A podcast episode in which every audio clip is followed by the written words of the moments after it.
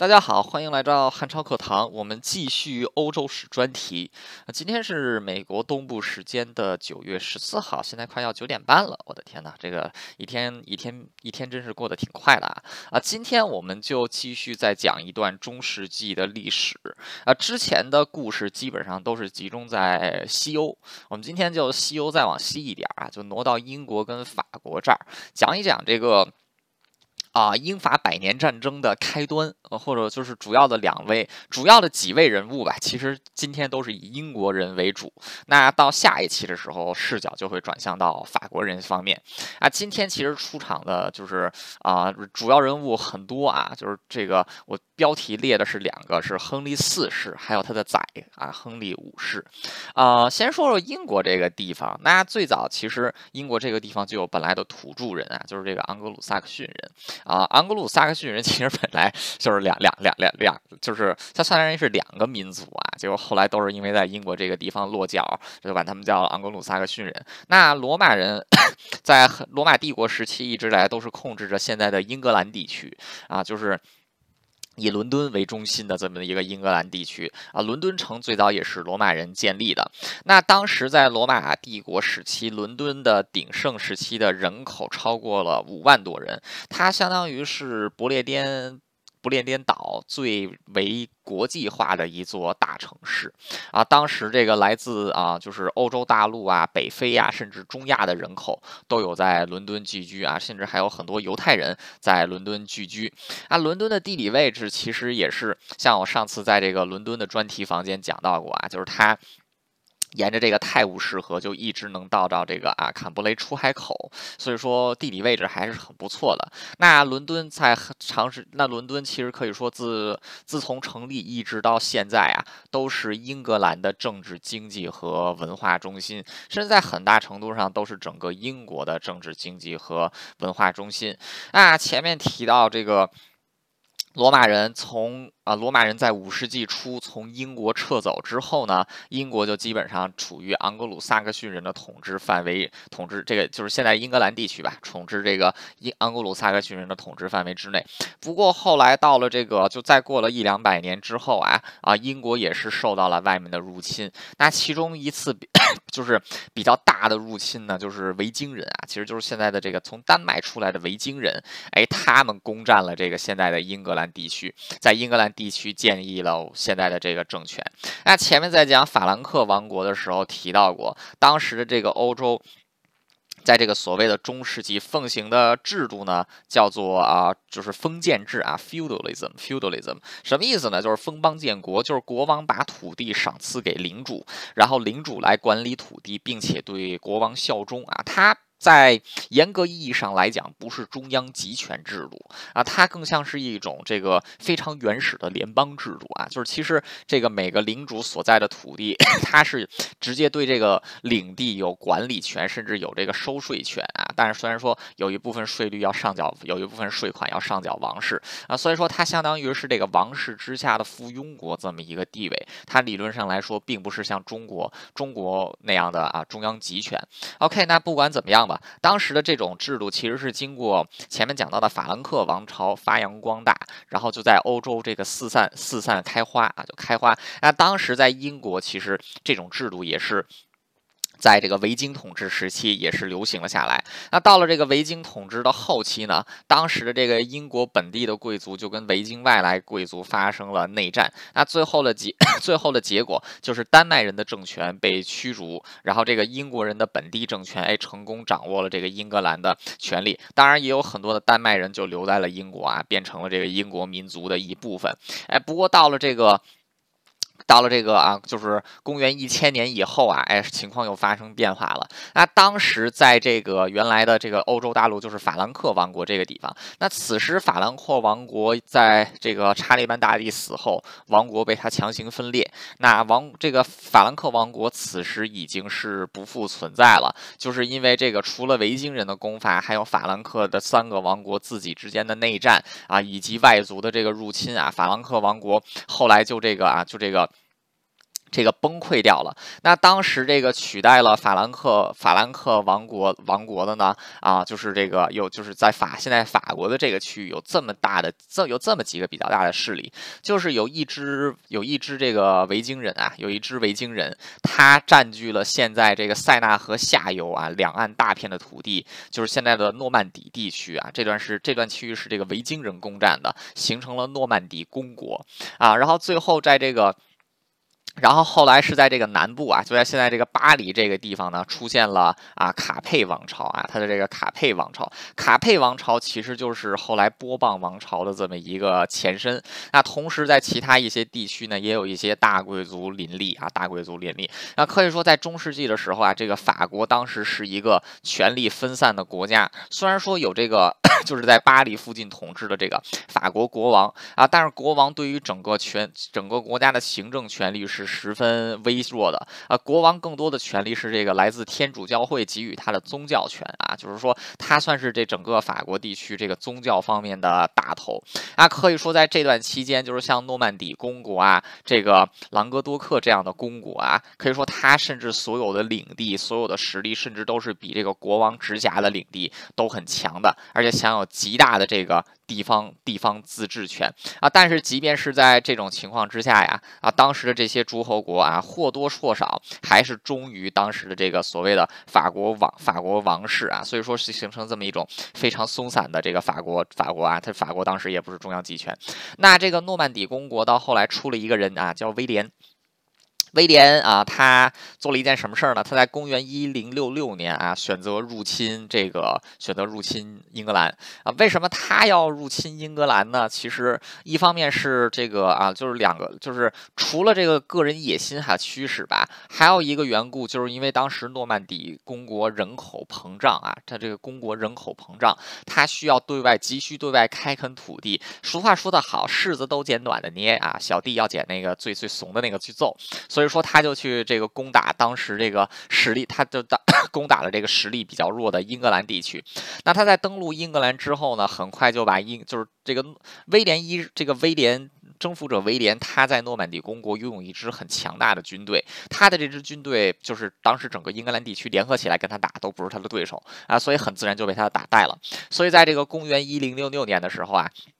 征服者威廉就征服了现在的英格兰地区，自立为英国英国国王啊，这个算是英国历史上第二次比较大的这个啊外族入侵，就是继这个维京人之后啊，其实又是第二次维京人入侵。那这次他们是这个诺曼底人。那在这个啊，就当时这个威征服者威廉其实也修建出很多有名的建筑啊，比如说现在伦敦的这个地标性建筑啊，伦敦塔最早就是威廉征服者威廉修建的啊。同时，威廉也是按照自己诺曼底公国的形式，对于法对于当时的英格兰进行了一些改革，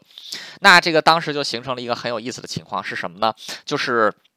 啊，诺曼底，就是说诺曼底的这个征服者威廉，或者说他的诺曼底诺曼底王朝，他的这个领地是不仅仅有。之前的诺曼底，还有现在的英国啊，还有现在的英格兰地区啊，但是英国国王的这个国王位呢，他是比诺曼底公诺曼底公爵的这个爵位要高的啊，就一个是王，一个是侯啊，王和侯之分啊。还有一点是什么呢？就是诺曼底公国虽然说独立性很强，但它名义上还是向法国国王效忠的啊。所以说，这个在 在这个地位的分配上，就形成了一种特别有意思的情况。就是威廉不仅仅是英国的国王，跟法国平起平坐，但是在其法国的领土之上，他又是法国国王的附庸 啊！你能你能想象你能想象这么一个你能想象这么一个概念吗？啊，这就是你能想象这么一个情况吗？这个就好比你有一个亲哥哥，然后你你娶了一个女生，然后你哥哥娶了这个女生的妹妹，所以说你哥哥既是你的哥哥，又是你的。七七妹夫啊，所以说这个辈分就有点乱啊，就是大家大家大家能理解就行了啊，反正就是这这么一这么一种很拧巴的状况。那不管怎么样吧。就是这就给后来留下了一个隐患啊，什么隐患呢？就是法国国王跟英国国王两个人之间这关系说不清楚啊，这这这这这这这俩人说不清楚，就是说谁到底是谁的王啊，谁到底对谁有这个主导权啊？就是说俩人到底能不能平起平坐啊？两边就各两边就这个各各各。这个各各执一词啊，反正就就这就这就这种样子，好吧？那不管啊，刚才有个朋友提醒我啊，就是这个这叫连金啊，这刚才那个就是跟这叫连金关系，哎，不管怎么样，反正反正就是挺有意思的一个关系啊。但很快就是这个事情就发生了转机，是什么呢？就是。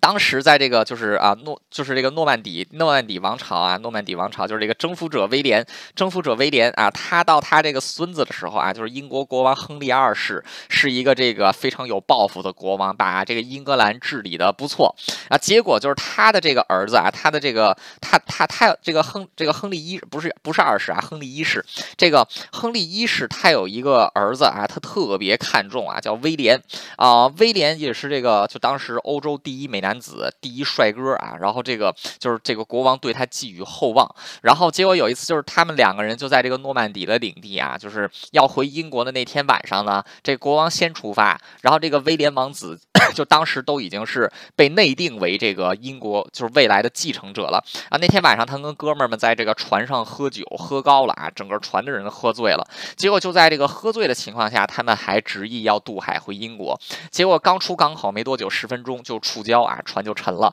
然后这个王子就淹死了。所以说，这个喝酒别开车啊，喝酒也别开船啊。这个这个这个有容容易酒后驾驶出很大的危险啊。就是就结果这个。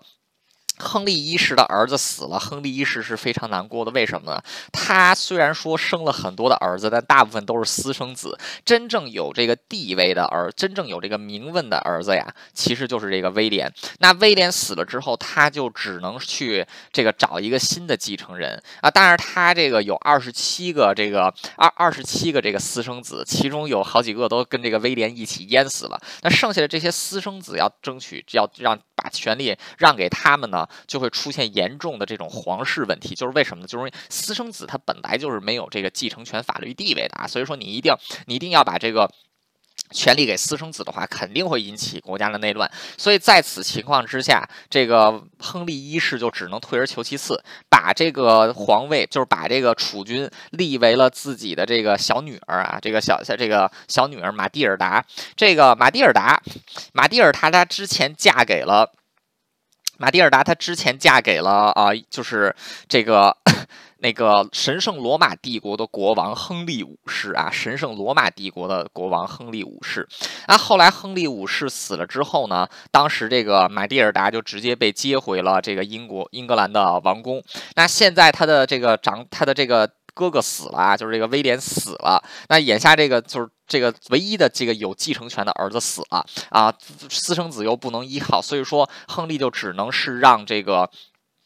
让这个马让这个马蒂尔达成为自己的继承人，那同时也给马蒂尔达找了一个夫君，谁呢？就是法国的安茹公爵啊，安茹公爵，这个 安茹公爵，这个乔乔弗里啊，这个那这这一次这个政治这一次这个政治联姻啊，可以说是啊，怎么说呢？就是。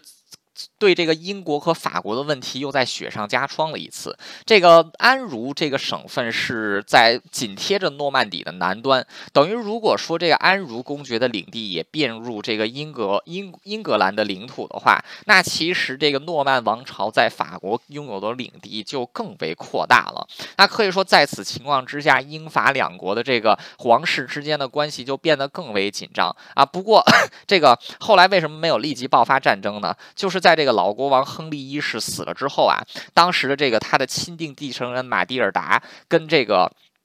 亨利亨利一世的侄子啊，叫这个史史蒂芬啊，跟这个史蒂芬爆发了一场长达二十年的内战。那最后是这个马蒂尔达的儿子亨利二世啊，成功的这个就是这个在战场上击败了他的舅，击击败了他的这个应该是舅舅啊，远房远房的这个舅舅。然后这个他的舅舅跟他求和，最后亨利二世呢，这个登继承了这个王位啊。继承了这个就是诺曼王朝的王位，开启了一个新的王朝，就叫这个金雀雪花王朝。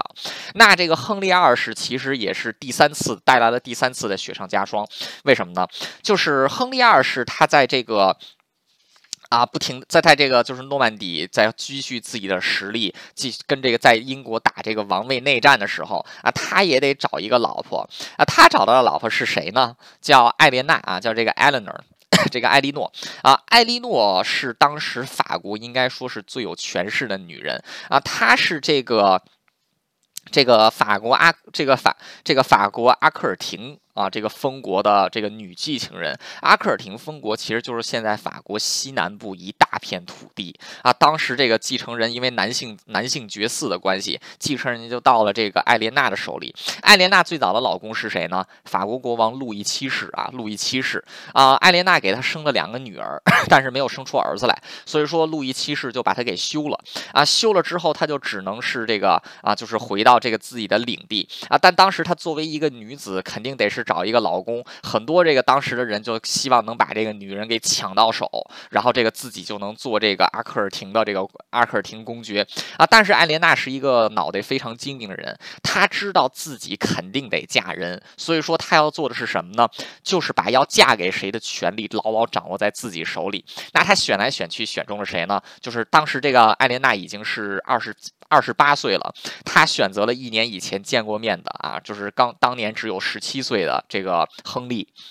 就是后来的亨利二世。为什么选他呢？第一，亨利二世。长得很帅啊，帅哥一一枚。第二就是亨利二世具有极为啊这个具具有极大的野心和抱负啊，艾莲娜是非常喜欢他这一点的。然后在所以说，当艾莲娜就是这个偷偷潜入到这个诺曼底地区，给这个亨利写了一封信，就说。我想嫁给你，亨利当时都要这个渡海，这个就是入就入侵，就是再回去英国接着打内战了。一听这个啊，直接就不不去入侵，直接就办了一场这个婚礼，就把这个就把这自己的姐姐给娶，就把这姐姐给娶了过来。然后结果这一次就导致了这个法国跟英国王室的一次这个比较大的这么一个梁子就结下来了。是什么呢？就是。英国未来的国王娶了法国现任国王的前妻，关键是这个前妻前 前妻还拥有法国的大片领地。之前这个有一个安茹公爵，这个跟你并入就算了，好，现在你把法国将近四分之一的领地都给并过去了，更不得了的是什么呀？这他妈的是我的前妻呀！啊，你把我前妻娶过去了，而且对于这个路易七世更不能忍的一个，更不能忍的一件一一一一一件事是什么呢？就是这个路易七世跟这个埃莉诺他。他连续就是这么结婚这么多年没生出儿子，然后路易七世是觉得这个艾琳娜艾琳诺有问题，就把他给休了，把他给离婚了。结果没想到的是，这个艾艾琳艾这个艾莉诺跟这个啊。跟跟这个亨利二世这个小小帅哥啊在一起不到一年就生了一大胖小子啊，这简直就是这个这对于男人的自尊心来讲可以说是这个摁在地上摩擦啊，这事儿怎么行呢？这是你侮辱我的国格也就算了，你不能侮辱我的人格啊！所以说两国之间的这个大梁子是这是这样的一来就是彻底就结了下来啊！就这事儿这事儿是这个。等于这这事儿就没跑了。那后来这个金雀花王朝在亨利二世统治的末期，也是爆发了变乱。那在亨利二 亨利二世之后不久呢，就是这个理查，就是这个理狮心王理查一世啊。理查一世之后，就是英国历史上最废的国王啊，约翰。那约翰之后又有这个亨利三世啊，就是然后再到亨利三世之后，又有这个长腿爱德华一世。那在这段期间，其实法国跟英国啊，就是这个这两个政权一直在不停的。不停的打仗，那在这个英国最废的国王约翰统治期间呢，那当时英当时的这个这个啊英国王就是这个金雀花王朝在战场上失败，丢掉了他们在法国的大片领地啊，只剩下沿海的一小片区域还归他们的，还归他们啊这个。这个这这这这这个这个掌控啊，所以说后来后来这个约翰啊，这个约翰国王也是就也挺也挺也挺点儿背的，就是在法国打了败仗之后回英国又要变面临内战，结果在内战当中又被自己的这个儿子啊，就是亨利三世给废除，结果最后自己也是这个啊不得不得善终。啊，因为这个约翰国王可能也是这个太太废了，以至于英国以后所有的国王没有一个再叫约翰的啊，所以你看英国国王有什么亨利一世、亨利二世，一直到亨利八世，什么爱。德华一世、二世，一直到什么八世啊？什么这个理这个理查，一直都什么好几世、七世、七世、八七世都有啊。然后还有什么查尔斯啊？这个查尔斯一世，什么詹姆斯、詹姆斯一世、二世，约翰只有一个。为什么呢？就是因为第一个太废了，以至于后来没有人敢叫敢在自己叫约翰啊。这就是这个这这就是这这一定一定要把这个这个这个帽子戴到自己头上嘛啊，绝对不可以的啊。所以说，所以所以说这个也是挺挺有趣的啊，就是这么啊发一句牢骚。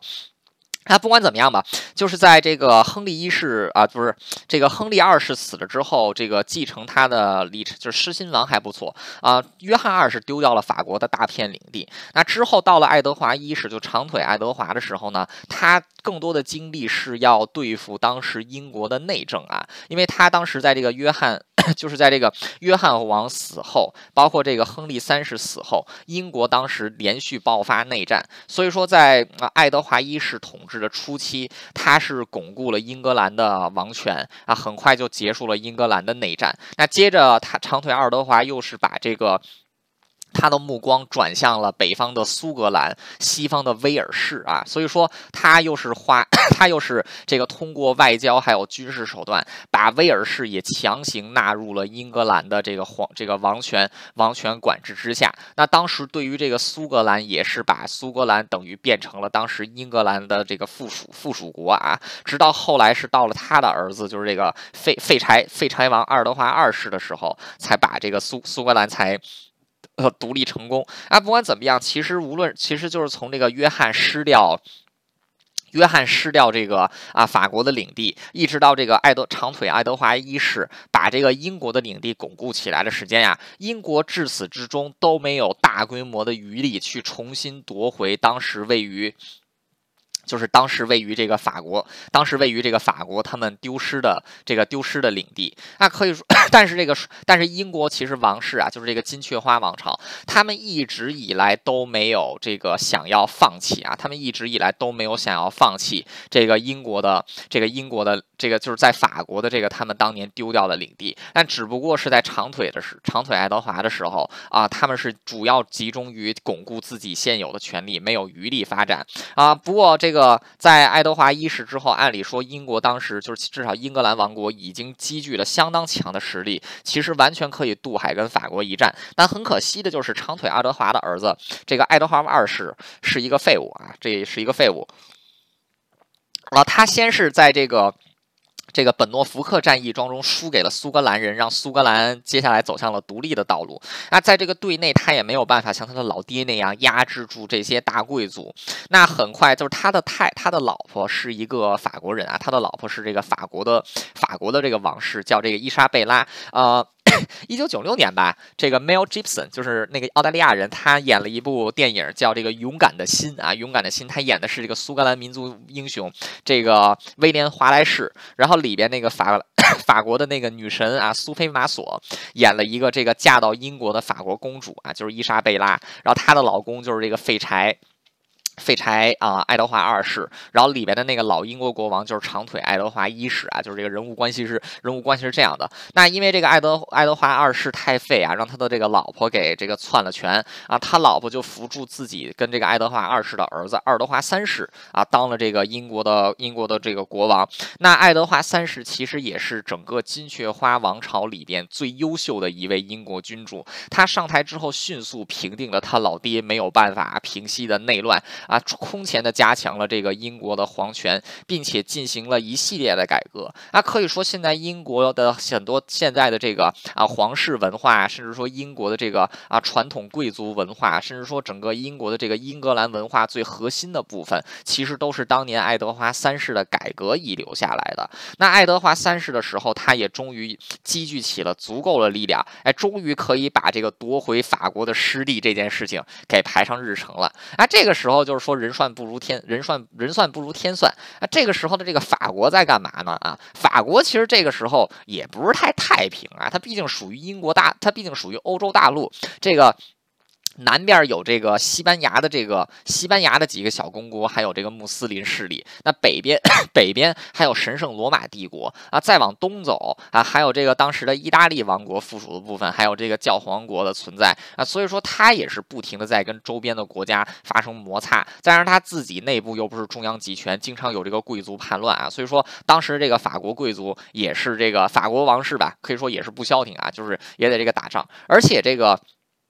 是法国跟英国比比较蛋疼的一点是什么呢？就当时在英国，这个女子是可以继承王位的，但是法国当时法律规定女子是没有办法继承王位的啊，所以说在此情况之下，他们就只能在男性继承人当中，男性这个。皇室成员当中来寻找继承人啊，但是好巧不巧，就是他们自打定了这个规定之后啊，男性继承人一个是少，还有一个就是死得快啊，这这这这这这你你这经不住人死得快，人死得多啊，所以说这你看这个国王路易十路易路易十世，他是一三一六一一三一六年死的，他的这个继承者啊，菲利普五世是六年之后死的，哎，他的继承者查理四世。是也是六年之后死的，六年死一个啊！这个说这男性继承人这个死的也太快了点吧啊！所以说，照此情况之下，这个皇室的近亲基本上都死光了，但女性又不能这个又不能有这个继承权，所以说不停的就得走这个远亲，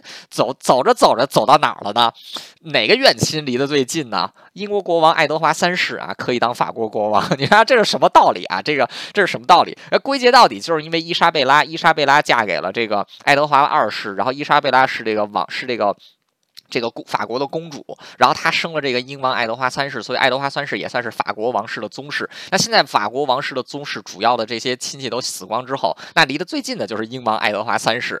所以说这个，所所以说这个法国人就遇到了自己最不想遇到的一面，就是当年给自己的这个，当年既侮辱自己国格又侮辱自己人格的这个啊英国的国王，现在居然现在居然是距离法国法国王座最近的人啊！所以说这个。不不甘心的法 不甘心的这个法国法国贵族们，于是又推出了另外一条的这个法律是什么呢？就是不仅女性不能继承这个权位啊，然后甚至说男性男性成员也不能依靠自己母亲的自己母亲的关系来继承王位啊。这样一来就直接把这个爱德华三世给打跑了。那打跑这个，他国王还是得有人做啊啊！所以说又找了一个远亲当中的远亲啊，菲利普六世，就让这个菲利普六世。来当了这个，来当了当时的这个法国国王啊！当时这个啊英这个英孔英国国王 爱德华三世啊，其实他等的就是这个借口啊。本来他觉得，哎，现在这个法国可以兵不血刃就拿住我的囊下啊。结果对方定了这么一个，对方定了这么一个啊法律，然后这个爱德华三世非常不满啊。再再加上他继承的这个菲利六世啊，血缘上跟我差了八辈子啊。说这个我算是前任国王的这个啊，就是这个侄侄子啊，我是前任国王的这个。侄子。啊，现在算上来的这个，算是前任国王的，现算是前任国王的叔叔的二姨妈的小舅子的儿子啊，所以说就差了这么远。那所以说在此情况之下，这个爱德华三世对法国的这个个人的仇恨和敌意也是越来也是这个越来越大的。那可以说在此情况之下，爱德华就下令禁止这个英国向法国出口羊毛啊。那在此情况之下，他等于是断掉了法国一大部分羊毛的来源。那当时的这个。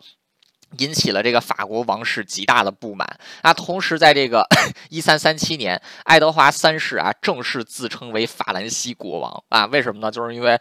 就是按按规矩说，我就是离距离你皇位最近的那个男人啊，然后所以说我自己也是，我自己就是这个啊，英国国王和法国国王。那法国国王能干嘛啊？所以说法国国王就是这个啊，菲利六世啊，就宣布，就是说他就这个公开宣布说这个啊，收回这个英国英国国王啊，在这个法国的所有领地，等于双方就这么闹掰了啊，结果就打响了这个英法百年战争啊，英法百年战争。那英法百年战争的第一阶段，其实是英国把法国吊起来打，为什么呢？就是因为法国，就是因为当时经过 长腿爱德华一世，一直到爱德华三世啊，就是前前后后几十年的战争和变乱，英国其实当时这个国王对于整个这个王国，或者说对于他的贵族的掌控力，是远远高于法国国王对于他们贵族的掌控力的。这个当时。再加上经过连年的内战，还有这个爱德华一世和爱德华三世的这个啊，这个比较就是他们仨俩人都比较喜欢打仗嘛，所以说英国的这个军队装备啊，还有这个军队的素质啊，可以说都是远远高入这个法国士兵。再加上当时的这个啊，就是这个。这个英国是打出收复失地的旗号打过去啊，所以说这个在爱德华三世期间啊，英法百年战争的第一阶段，这个法军在战场上是节节败退。那当时这个爱德华三世还有他的这个 儿子，就是黑太子啊，黑太子爱这个黑太子爱德华啊，可以说也是在这个法国境内横冲直撞，很快就是啊，就是重新夺占回了大量之前由这个失地王约翰丢失的大量领地。那甚至是在这个。那甚至是在这个战场上啊。把这个法国国王都给俘虏了啊！把这个法国国王都给俘虏了啊！所以这个仗打到仗打到这种地步，仗打到这种地步，那也是没有办法再打下去了。所以说双方就签订了第一次合约。那第一次第一次这个合约是什么呢？就是这个啊，爱德华三世自己非常明白啊，自己争的不是王位，自己争的是领地，王位是虚的，土地才是真的。所以说他是放弃了法国王位，但是获得了法国西南部的这个大片领地啊。其实就是当年这个，当年他的这个祖先啊，艾艾这个艾丽这个艾艾莉诺啊，艾莉诺公主的这个当年的这个大片领领地，那可以说，那同时他还占据了法国一些沿海的这个沿海的地区，比如说像这个加莱港啊，所以说这个英法百年战争的第一阶段啊，英法百年战争的第一阶段是以这个英国的。这个完全胜利而告终啊！但是就在这个英法百年战争的第第一 第一阶段，英国是占这个绝大绝绝大优势的时候啊，很快英国又把这个优势给丢了啊！怎么回事呢？首先就是爱德华三三世这个他的儿子还有他的这个手下的大将啊都是死了，然后爱德华三世死了之后呢，英国其实又一次陷入了内乱啊！英国又一次陷入了内乱。那这个后来经过一系列的这个内战啊，还有政治斗争，最后是这个。亨利四世啊，亨利四世啊，成为了英国国王。那亨利四世因为他的母亲是 他的这个母亲是来自于这个啊兰开斯特王朝，然后他的父亲是来自于这个啊他的父亲是来自于这个金雀花王朝，但他自己是其实本质上是啊兰开斯特王朝这个兰开斯特公爵的这个继承人，所以说他。在当英国在他在当上了英国国王之后，金雀花王朝的命运也就告终。新上来的这个王朝就是这个兰开斯特王朝啊，兰开斯特在 Lancaster，然后后来也是启发了《权力权力的游戏》里边的那个 Lannister 啊，其实两个这个有很大的这个借鉴性，而且其实这个。里边的这个就是 Lannister 家族里边的这个啊，就是这个老老老狮子啊，老狮子，老狮子，这个叫 Tevin 啊，Tevin 其实很大程度上就是参考的是长腿爱德华一世的这个形象，然后他的这个弟弟啊，他的他的这个就是这个 这个 Tevin 的那个弟弟啊，其实就是参考的是亨利四世的这个形象啊。不管怎么样吧，亨利四世上台之后啊，他在对外政治上其实跟爱德华一样，就是国家经历了这个内战之后，他更多的这个。啊，精神精力是在巩固国内的统治之上，所以说对于法对于对法国的战争，他就是放下了，他就是这个没有那么。没有那么上心，那可以说在这段期间呢，法国也是在这个法国王室还有各地的这个公爵，也都是开始对这个 英国的，就是对英国的领地发动啊，发起这个挑战，很快也夺回了一些这个当年这个啊，就是爱德华三世打下来的领地，那可以说是在这个，就是在这个第二阶段。在这个第二阶段开始，第二阶段开始的时候啊，当时的这个英国，就当时英国啊，已经是这个内乱开始有苗头啊，法国就趁此机会接着打，结果这个又打了这么几十，打了这么二三十年之后，哎，终于是又在这个就是把这个当年英国打下来的领地啊，基本上又都给夺回来了啊，所以说到了这个一三八零年的时候，这个法国基本上收复了这个当年签订条约里边啊，除了加莱以，除了这个除了这个加莱以外。大部分的领地啊，所以说在这个法在这个战争的第二阶段是法国占了绝对的优势。那当时英国因为爱德华三世的去世，引发了一系列的这个内乱，英国是没有余力来对外进行战争啊，所以说这段期间也是让法国捡了便宜啊。包括亨利四世上台之后，亨利四世也是把更多的精力花在这个整顿内政上面，而且亨利四世这个 就是啊执政执政时期啊，发生了很多次贵族变乱，还有这个农民。起起义，那他这个是把大部分的时间都花在对于内政的治理啊，安抚这个。安抚民众啊，虽然说亨利四世终其一生，他在战争领域啊啊没有什么太大的建树，但他在内政的治理上 其实还是可圈可点的啊。首先，他就是通过政治与这个啊协政治与外交手段，成功的安抚住了国内的贵族啊，然后也安抚住了国内的农民，就把这个内乱强行的压制了下去。那同时，在这个啊向对北边呢，他又压制了这个当时南进的苏格兰人，甚至把这个苏格兰的公这个啊，就是王子詹姆斯詹姆斯一世给囚禁，就是给这个拉 这个软禁到了英国，让他在英国，让他在这个英格兰地区接受教育。啊，同时他也是跟这个。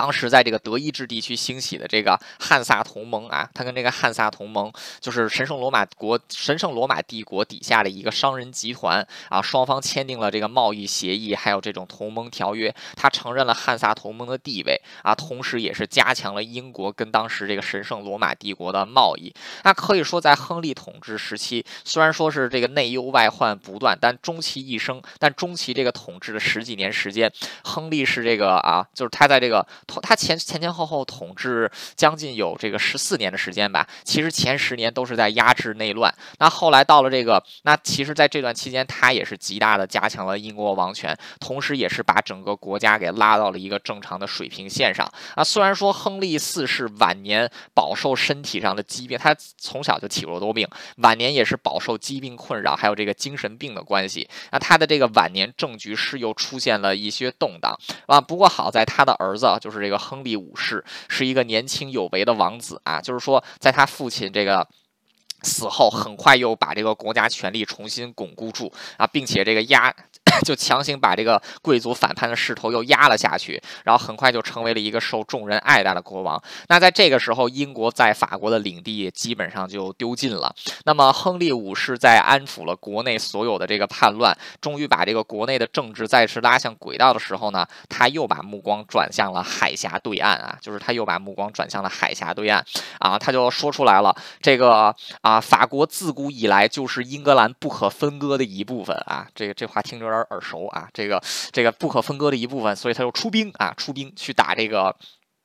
去去打这个法国，那当时这个也是啊，法国当时的国王叫查理六世啊，查理六世，啊，查理六世应该是法国历代国王当中风评最低的一位之一啊，这个只能说之一，因为后来还有一些这个法国国王也挺也也也挺有趣的啊。他之所以昏庸，他之所以就是这个评价比较低，是因为第一，他爹查理五世是一个非常有为的君主啊，就是把法国治理的。不错，但是查理六世他有精神病，呃，按现在的这个观，像现在的这个就是医学来解释的话啊，查理六世有严重的。躁郁症啊，就是这个 bipolar disorder 啊，同时还患有这个间歇性的癫痫啊，就是这个不是一个不是一个精神特别稳定的人啊，所以说让这么一个人当国王的话，王国肯定是再一次陷入混乱啊，贵族之间这个矛盾重重。那当时法国也是。有几大派系，比如说以这个法国中部地区的奥尔良派啊，还有这个北部的这个勃肯第派啊，就是都是发生了这个争夺王室权力啊，这个发生了这个内战。那当时这个人民民不聊生，也发也发动了这个多次暴动。那可以说就是在这样的情况之下呀，啊，亨利五世敏锐地察觉到了出兵的期间啊，于是在一四一五年，也就是在他继位一年半以后啊，当时这个啊，亨利五世征召了一万名士兵啊，配备。了大量的长弓，还有船只啊，这个从英国出发，然后在九月底的时候就攻占了这个。攻占了这个法国的港港口啊，然后这个攻占了港口，然后进入了这个法进入了这个法国境内啊，进入了这个法国境内。那这个同时在法国境内又打了一系列的胜仗，占领了法国一部分的土地。那就在这个时候，这个因为他自己这次只带了一万一万人啊，他是远远不如这个法国总兵力的，所以说他希望的是能速战速决，打下一部分土地之后，来跟对方这个求和啊，来跟对方这个求和啊，然后来夺得一部分土地。他本来这算。盘是这么打的啊，结果这个法国的这个王太子啊，就是这个国王，国王没没什么卵用，但王太子还是比较有用啊。王太子就说：“我不跟你求和啊，我不跟你求和，我们就打。”然后这个五世亨利五世退而求其次，要跟这个法国王太子决斗来决定这个战争胜负。他为什么要决斗呢？就是因为亨利五世确实是一个很猛的人啊，就是这个一一直以来他都是一个决斗从来没有输过啊。王太法国王太子知道自己这个决斗赢不了他，所以拒绝决斗啊，就是要跟他打。那这个时候好巧不巧，这个英国军队面临这个。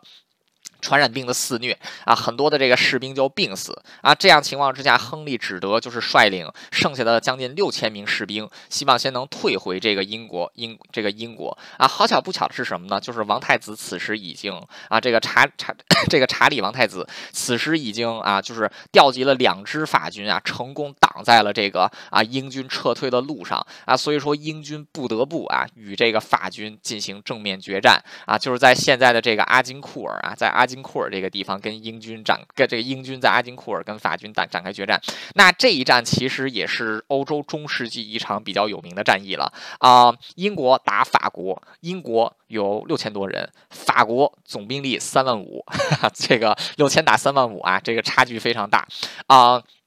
而且从这个双方的装备，从这个装备上来看呢，啊，当时的这个。当时的这个法军啊，就是法军三万多人，有超过 一万名是骑兵啊，重装骑兵，还有一万名重装步兵，以及六千名长弓、六千名弓箭手和弩箭兵，以及数量大约有一万多的杂兵。那英国这方面呢，啊，大概觉得就是有超过五四千多人都是长弓手，只有九百名骑士。那这一战要怎么打呢？就是在此情况之下呀，这个亨利这个亨利五世不愧是。是英国国王当中最能打仗的一位啊，他这个他把战场选在这个阿金库尔，其实也是有他的考量啊。为什么呢？就是因为这是一条啊大路啊，从北向南贯穿，然后这个两侧都是有树林。那可以说，在 这种情况之下呢，啊，选择在这个地形作战，可以有效的保护自己军队的两翼啊，迫使法国人只能从前方进攻。那同时在战前这个地方下了大暴雨啊，这个大暴雨。这个大暴雨就是导致这个地这个土地非常的泥泞啊，土地泥泞，就是这个部队行军有很大的困难啊。所以说在此情况之下啊，亨利五世就做出了他的布阵，什么呢？所有的骑士下马作战啊，此战不用骑兵，为什么呢？泥地用不着骑兵，泥地连步兵都很难走了，马腿更容易陷进去，所以干脆就全都下马，把步兵放在中央，然后弓箭手全部放在后面啊，就是这九百多个步兵放在中央，然后这个五千。多弓箭手怕放在后面，而且是一个英国长弓手啊。英国长弓很不一样，这个弓箭分为直弓和反曲弓啊。在当时，反曲弓比较短，然后这个它是通过这个。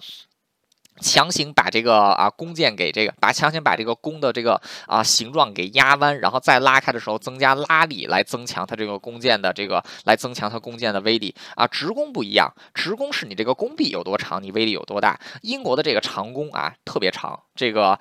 展开之后至少得有一米六啊，这个就是弯了的时候有一米六啊，硬起来的话得有一米八，啊，所以说这个直，而且他们的这个英国弓箭手啊，这个训练非训练有素。如果说是这个射远箭的话，就是射这种远程箭，最高的最大的这个射程可以超可以达到两英里啊，就相当于是大约是三千六百米这么一个，应该是三千六百米这么一个样子啊，可以说是这个很过分的这么一个射程啊。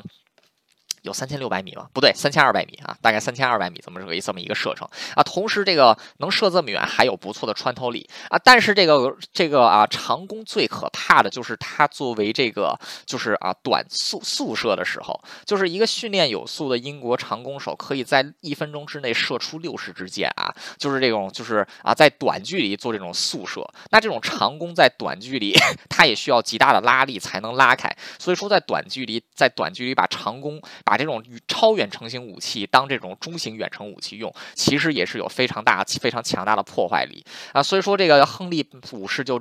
把这个希望寄托在自己的这些长弓手上来应对法国人。那法国这方面，除了这个就是王太子总指挥，然后云集这么多人，其实问题很大。什么呢？第一是人太多了。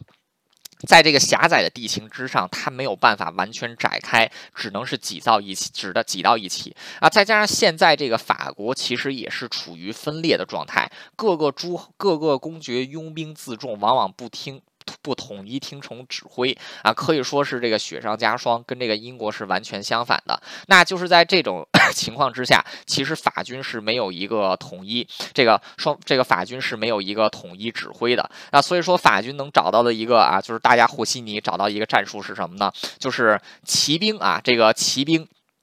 放在最前沿啊，骑兵放在最前沿，然后由这个血统高贵的骑士们啊，这个带队进行冲锋，其中包括了有十二位具有王室血统的这个王子，然后这个中间的这个中间的这个部队呢，中间的这个部队呢是集中着弓箭手和弩兵，然后这个后面的部队呢是集中着他们的所有的步兵，然后另外还有这个后卫部队有几千骑兵啊，就驻守后方，等于说行这种压倒性的阵势冲过去，那英国就摆。出的是正面是步兵，后面是弓箭手啊，这么一个队形啊，就是以七，就是以一打七啊这种打法。那很快就在这个。公元一四一五年十月二十五号这一天啊，一四五一五年十月二十五号这一天，阿金库尔战役正式开打。那战斗一开始的时候，亨利率先命令英军向前推进啊。此时在推进的过程中，命令这个部队阵型发生变换。原先走在前面的步兵突然停下来，由弓箭手冲到了最前面。那么向前前进了大概三百五十米之后，全军停止，做了一件什么事儿呢？之前亨利让这些士兵头天晚上砍木头啊。此时砍到的木头干嘛呢？就是由弓箭手原地啊，就是这个扎成了木桩啊，就四千就四五千人一起扎成了一个大的木桩，然后同时全军集体后撤啊，全军集体后撤，然后这个弓箭手撤到木桩之后啊，由步兵撤到这个冲到木桩之前啊，重新布成了这么一个阵列。那就在这种时候，就在这个时候呢，法国的骑兵也是这个发动了冲锋。那这次的冲锋可以说是完全没有耐心，也不成组织性的啊，这个发。发起冲锋之后啊，在这个狭窄的战场之上，很快就成为了英军弓箭手的这个靶子。那很快，第一波冲锋的人就被打散。即便是少数这个冲到前面的这个士兵呢，也没有办法突破这个木桩啊，然后这个 就只能败退了前，败退了下来。眼看这个前锋军败啊，这个。法军就把自己的主力部队压了上来啊，但他是把这个主力部队压上来，可以说就是下了一步啊，下了一步非常烂的棋是什么呢？刚才的这个棋，之前这个战战场上下过大雨，这个土地已经非常泥泞了。刚才前面那一遭乱糟糟的骑兵冲锋啊，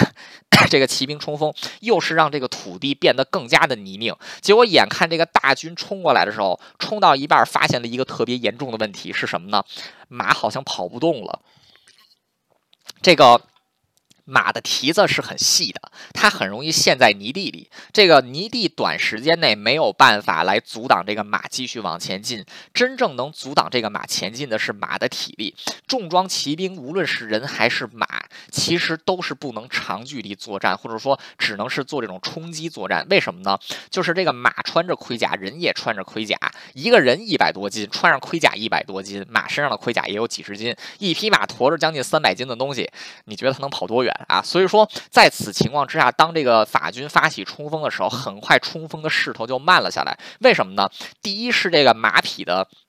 就是这个马匹的这个体力受到了消耗，还有一个就是在泥地上冲锋，这个马每迈出一步都先要把蹄子从这个泥地里拔出来，更是加强了这个马，这更是加强了这个马的劳动力。所以说这个法军往前冲锋没到一百米啊，这马就快跑不动了。但是后面的人还在不停的冲过来，前面的人又走不动，结果法军就挤就挤在了一起。那就在这样的情况之下，英国的弓箭手开始射箭了。这个人群挤在一起，遭到这个弓箭手。手的攻击，那就是箭无虚发，很快就是被这个。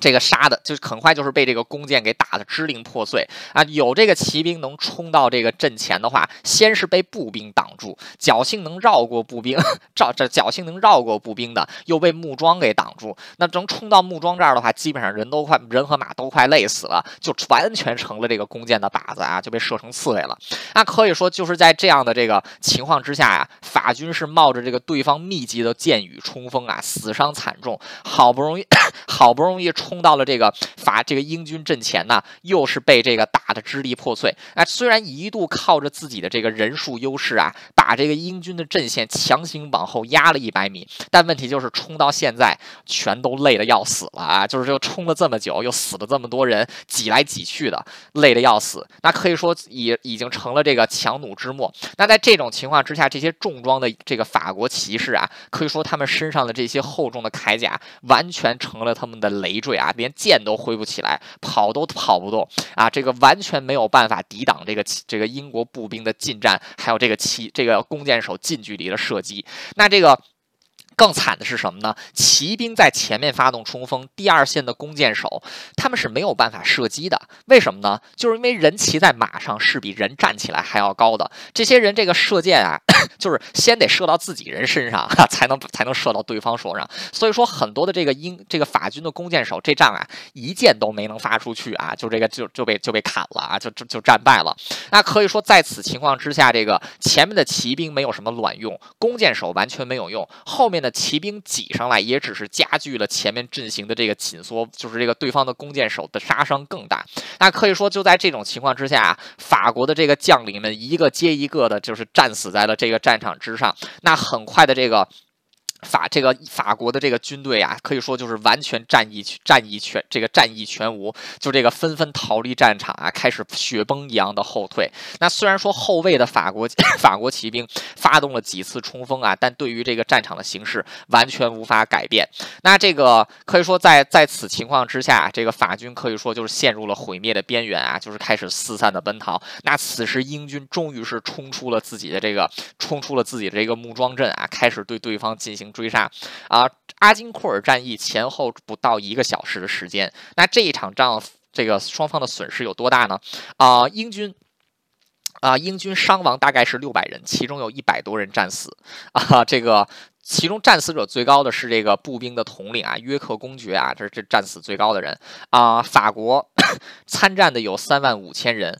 在战场之上，单单是被杀掉的骑士就有七千人，然后这个啊，还有有这个两千两百多名这个贵族，还有这个普通士兵被俘虏，阵亡者包括法国王太子啊，这个法国王太子战死，然后法国的两个另外的两个大贵族也是投降啊，这个可以说这一战是把这个法国的这个军队从正面硬生生的给打败了。这个阿金库尔战役也是英法百年战争当中英国取得的。最大的一场胜利啊，就是六千人打三万五千人，把这仗给打成这样。那在这一战之后，这个。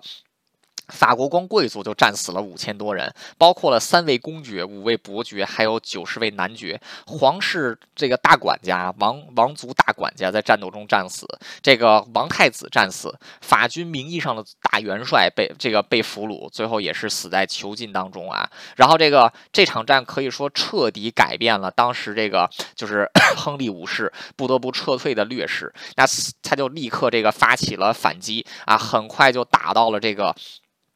这个很快就打到了这个查理，这个查理六世，这个查理六世的这个啊门，这个门口啊。那就在这个时候啊，就是眼看这个战争到如此，战争到如此地步，双方就只能签再次这个求和。那这一次就签订了特鲁瓦条约啊。特鲁瓦条约是什么呢？就是这个是一个非 对法国来讲非常屈辱的条条约啊，就是这个。法国的这个太子啊，就继承的这个太子被剥夺了法兰西王位的这个继承权啊，法兰西王位的继继承权。那这个当时这个甚至这个亨利这个亨利五世跟查理六世啊的他的跟查理六世的女儿啊结婚，然后这个继承权交给谁呢？就是双方如果要有这个男性子嗣的话，就是亨利五世跟查理跟查理六世的女儿的这个子嗣啊，以后继承法国的王位啊，等于这样一来就是啊，这个这个就是说，如果说双方能真的生下。儿子的话，这个王位就到了亨利五世手里，就到了这个亨利五世啊，就终于是到了英国人手里了。那可以说，就是在这种情况之下吧，这个英国是在啊英英格兰是在这种啊天不时天时这个天时地利人和三缺二的情况之下，打赢了阿金库尔战役，成功扭转了这个英法百年战争第二阶段以来这种。英国一直处于这个英国一直处于败仗的局面啊，但是很可惜的是什么呢？就是这个亨利五世啊，也是英年早逝。在这个特鲁瓦条约签订之后没多久啊，就是他也是在征战当中得了重病啊，很快就驾崩啊，他很快就驾崩啊。虽然说亨利五世。虽然说亨利五世死了，但是亨利五世他还是有这个继任者的啊，这个。这个这个兰兰开斯特王朝并没有这个绝嗣啊，兰开斯特王朝之后继承的君主在很大程度上也能够巩固住英国当时的胜利局面。那法国在战场之上是节节节败退啊，甚至说都已经快到了这个亡国灭种的这个啊危险。那到什么地步呢？就是在这个阿金库尔战役。这个阿金阿金库尔战役的这个啊五年之后，当时的这个英国方面的势力已经攻入了法国的中部啊，包围了奥尔良城。那可以说，法国现在已经是在生死存亡之刻啊。这个新的法国国王，这个新的法国国王查理七世已经竭尽所能，用尽了一切的用尽了一切的办法，想要来阻挡这个英国人的进攻啊。但是他所能组建起来的最大的军队啊，还是在这个维拿这个啊这个维拿一战。役当中被这个。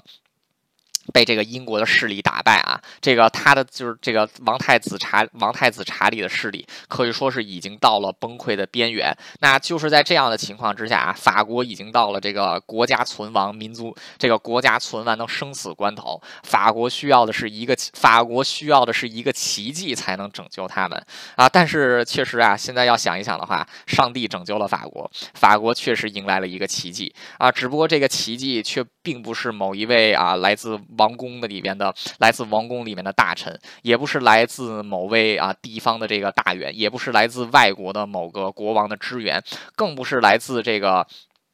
更不是来自这个皇室本身的某某个这个英雄英雄王者啊，就出来啊，就在这个就在这个一一四二九年的春天，就是在法国处于灭国边缘的时候，两个士兵带来了一位只有十六岁的不识字的农家少女。这名农家少女跟这个王太子说自己得到了上帝的启示，能够啊，这个自己得到了上帝的启示，能够拯救法国。那可以说是在走投无路之下，就是冒就是在所有人的。这个在所有人的惊讶与在所有人的惊讶与这个惶恐当中，啊，已经走投无路的查理七世王太子选择相信这位不识字的女性农民啊，这只有十六岁的女性农民，把自己最后的军队交给了他。结果没有想到的是啊，居然就是这个十六岁的小姑娘啊，带着这个最后的法国军队，居然一路就把英国人给打败了啊！最后这个让法国。